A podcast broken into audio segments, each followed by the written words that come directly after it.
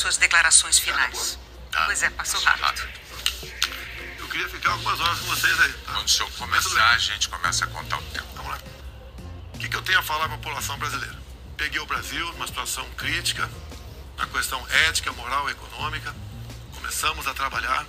tá? Fizemos muitas reformas em 2019. Infelizmente tivemos a Covid, depois tivemos a guerra lá fora, tá? tivemos uma seca enorme. E nós fizemos todo o possível para que a população brasileira sofresse o menos possível. Isso nós fizemos. Hoje você nota o preço do combustível caiu assustadoramente, nada de canetada, um trabalho nosso junto ao parlamento brasileiro. Conseguimos 600 reais de auxílio Brasil para 20 milhões de pessoas mais pobres. Conseguimos a transposição do São Francisco, que estava parado desde 2012, levando água para o Nordeste. Nós pacificamos o MST, titulando terras pelo Brasil e 90% dessa titulação foram para as mulheres. Criamos o PIX, tirando dinheiro de banqueiros, fazendo com que a população pudesse a se transformar muitos em pequenos empresários, um PIX sem qualquer é, taxação em cima do PIX. Ani- Anistiamos 99% da dívida de um milhão de jovens junto ao FIES. Encerrou? Acabou. Muito obrigado aí, até a próxima. É boa, né? Renato, até a próxima. O presidente Jair Bolsonaro participou na noite dessa segunda-feira, às oito e meia da noite, da série de entrevistas com candidatos à presidência do Jornal Nacional da TV Globo. Eu sou Maurício Ferro, criador e diretor do Correio Sabiá, e agora eu vou te contar as notícias mais importantes do dia em até 10 minutos. E já adianto que dessa vez, grande parte dessas notícias está na entrevista do Bolsonaro no Jornal Nacional. O Bolsonaro, durante a entrevista, voltou a defender que o tratamento precoce contra a Covid pudesse ser feito pelos médicos e criticou o lockdown, dizendo que serviu para atrapalhar a economia. Num outro momento, o presidente afirmou que ficar em casa fez as pessoas se contaminarem mais do que se fossem às ruas, o que está completamente errado do ponto de vista científico. Candidato, o senhor desestimulou a vacinação. Isso não tem nada a ver com liberdade. O senhor, o senhor chegou a dizer que quem tomasse a vacina poderia virar jacaré. Mas o senhor associou a vacinação ao vírus da AIDS. E mais, quanto às vacinas, a Pfizer esperou 93 dias por uma resposta quando a empresa procurou o governo para tratar de vacina. A Coronavac, o senhor desautorizou o ministro e chegou a suspender a compra da vacina. Não, não houve suspensão da minha parte. A questão da Pfizer. No contrato da Pfizer estava escrito: não nos responsabilizamos por qualquer efeito colateral. Outra coisa, a Pfizer não apresentou quais seriam os possíveis efeitos colaterais. Eu usei uma figura de linguagem. Jacaré. Figura de linguagem? Sim. Você sim. acha que é o caso de Não, brincadeira? não, não é brincadeira isso. Isso faz parte da, da literatura portuguesa. Então, brincadeira, brincadeira é, num momento difícil para o Brasil, a imprensa desautorizar os médicos pela sua liberdade de clinicar. Esse foi o grande problema.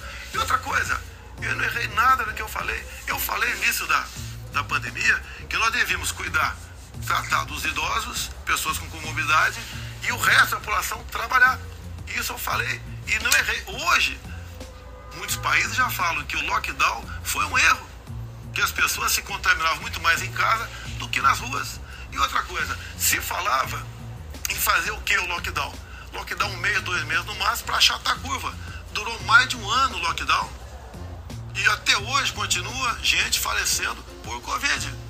Ou seja, o lockdown serviu sim para atrapalhar a nossa economia e contaminar mais pessoas ainda em casa. Candidato, mas as medidas socioeconômicas importantíssimas, elas foram adotadas por governos no mundo inteiro justamente para sustentar o fique em casa no pico da pandemia, fique em casa se puder. Para que as pessoas pudessem proteger a própria vida e ao mesmo tempo receber um amparo econômico.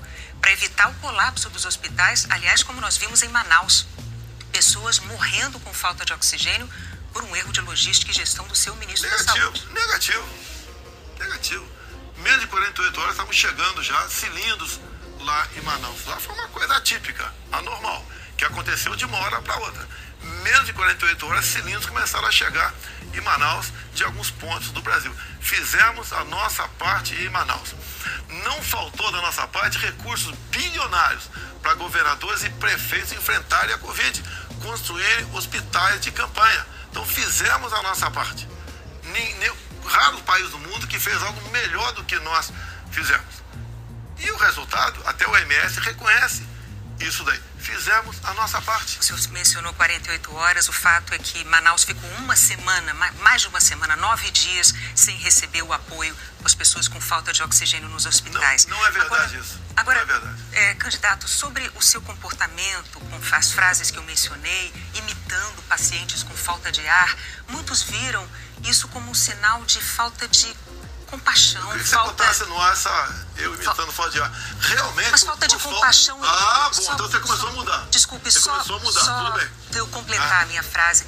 Muitos viram isso como uma falta de compaixão, de solidariedade com os doentes, com as vítimas, com os parentes das a vítimas. Solid... O senhor se arrepende? A solidariedade, eu me manifestei conversando com o povo nas ruas visitando a periferia de Brasília, vendo pessoas humildes que foram obrigadas a ficar em casa sem ter um só apoio do governador ou prefeito. Bolsonaro também afirmou durante a entrevista que vai respeitar o resultado das eleições desde que limpas e auditáveis, nas palavras do próprio presidente, e evitou responder diretamente à pergunta se respeitaria o resultado eleitoral quando foi colocado pelo entrevistador William Bonner que as eleições brasileiras já são assim, ou seja, já são limpas e auditáveis.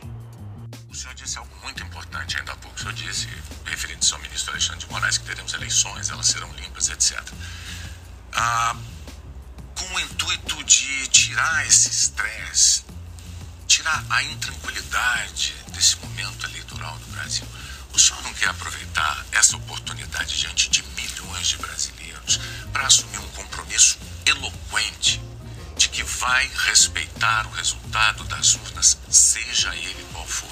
Seja qual for, eleições limpas serão, devem e têm que ser respeitadas. O senhor limpas vai respeitar. E transparentes tem que ser respeitado. Está atestado que as eleições brasileiras são limpas e são transparentes e que as urnas são auditáveis. Isto posto, eu lhe pergunto mais uma vez: o senhor vai assumir um compromisso diante de milhões de brasileiros de respeitar o resultado das urnas e estimular os seus seguidores a fazer o mesmo, candidato? Serão respeitados os resultados das urnas desde que as eleições sejam limpas e transparentes. Como você disse que são auditáveis, em 2014 não aconteceu isso. Mas tudo bem, vamos botar, botar ponto final nisso? O senhor vai botar não, um tá ponto resolvido, final? ponto final. Vamos para outra pergunta, outro assunto. Pois então, não. vamos respeitar os Nós temos uma, uma declaração importante Sim. do candidato Bolsonaro assumindo publicamente o respeito ao resultado das urnas de outubro. O presidente ainda defendeu a sua aliança com o Centrão, aquele grupo de partidos conhecido por não ter uma coloração ideológica bem definida. Aliás, o Bolsonaro definiu esse grupo de partidos como siglas que são de centro do ponto de vista ideológico e acabam sendo pejorativamente chamadas de centrão. Não é isso. Centrão não quer dizer que as siglas sejam necessariamente de centro, ao contrário do que o nome sugere. Feita essa observação, vamos ouvir o que disse o presidente. Importante isso motivos é, claros. Em 2018, o senhor candidato à presidência, o senhor se apresentava como o candidato da antipolítica e o candidato contra o Centrão. Na convenção do seu partido, o general Heleno chegou a cantar: se, pega, se, se pegar se gritar pega centrão, não fica um, trocando a palavra ladrão por centrão, etc. Isso ficou muito famoso. Hoje, a verdade é que o centrão, ele é a base do seu governo. Na semana passada, quando o senhor estava saindo lá do Palácio da Alvorada, inclusive o senhor enfrentou lá um incidente com aquele youtuber que foi cobrar do senhor essa aliança do seu governo com o centrão. Eu pergunto, por que que eleitores como aquele, que se sentem traídos pelo Senhor, acreditariam nas suas promessas de agora. Você está me estimulando a ser ditador. Eu, candidato? Você. Porque o Centrão são mais ou menos 300 parlamentares. Se eu deixar de lado, eu vou governar com quem? Não vou governar com o parlamento.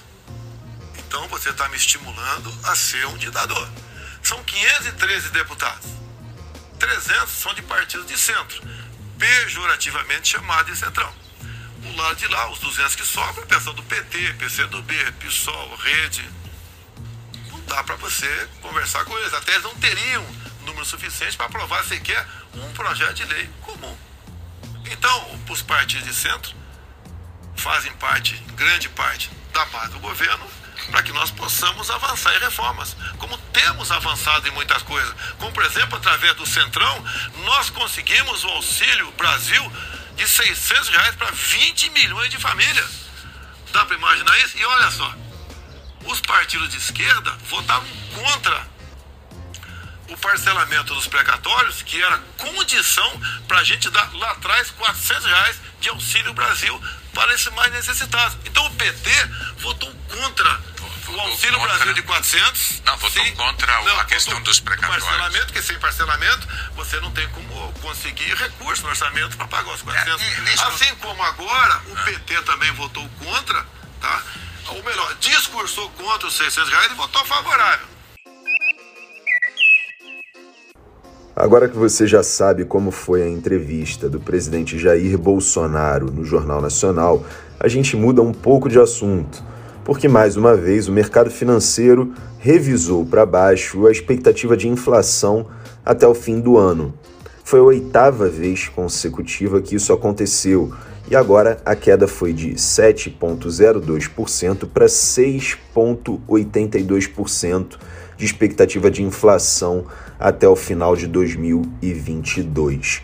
A maior novidade, no entanto, foi que o mercado financeiro interrompeu uma sequência que já durava 18 altas consecutivas na expectativa de inflação para o ano que vem, 2023. Ou seja, a cada boletim Focus, o mercado revisava para cima a expectativa de alta geral dos preços no ano que vem. Agora, a previsão foi revisada para baixo. Até semana passada, a alta geral dos preços que o mercado acreditava seria de 5,38% no final de 2023 e agora é de 5,33%.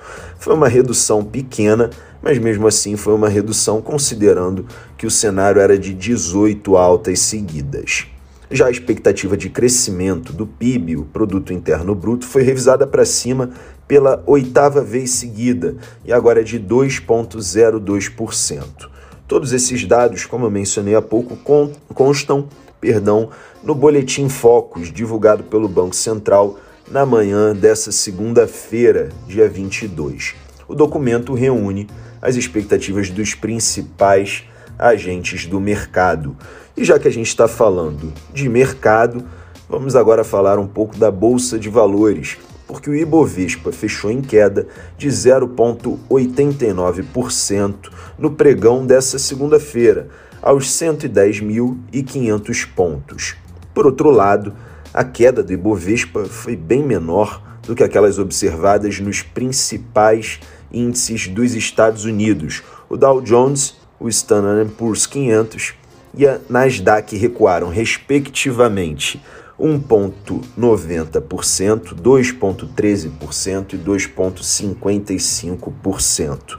Já o dólar fechou estável em relação ao real, cotado em R$ 5,16.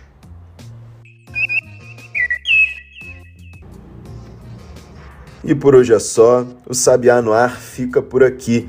Mas se você gosta do nosso podcast e quer ficar por dentro da publicação de novos episódios, não se esqueça de seguir a gente aqui na sua plataforma preferida de streaming, ativar as notificações e, se possível, também acompanhar e compartilhar o nosso trabalho nas redes sociais, arroba Correio Sabiá. Procura a gente lá e marca a gente na hora de compartilhar com seus amigos e amigas.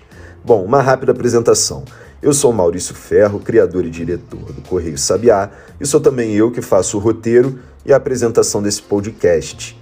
Já quem faz a edição do áudio também diariamente é a Bia Brito, Lembrando ainda que o Sabiá no Ar é publicado de segunda a sexta-feira, sempre por volta das 8 horas da manhã, com o objetivo de deixar você muito bem informado para que você comece o seu dia voando em até 10 minutos. E como amanhã é quarta-feira, eu espero você. Até lá!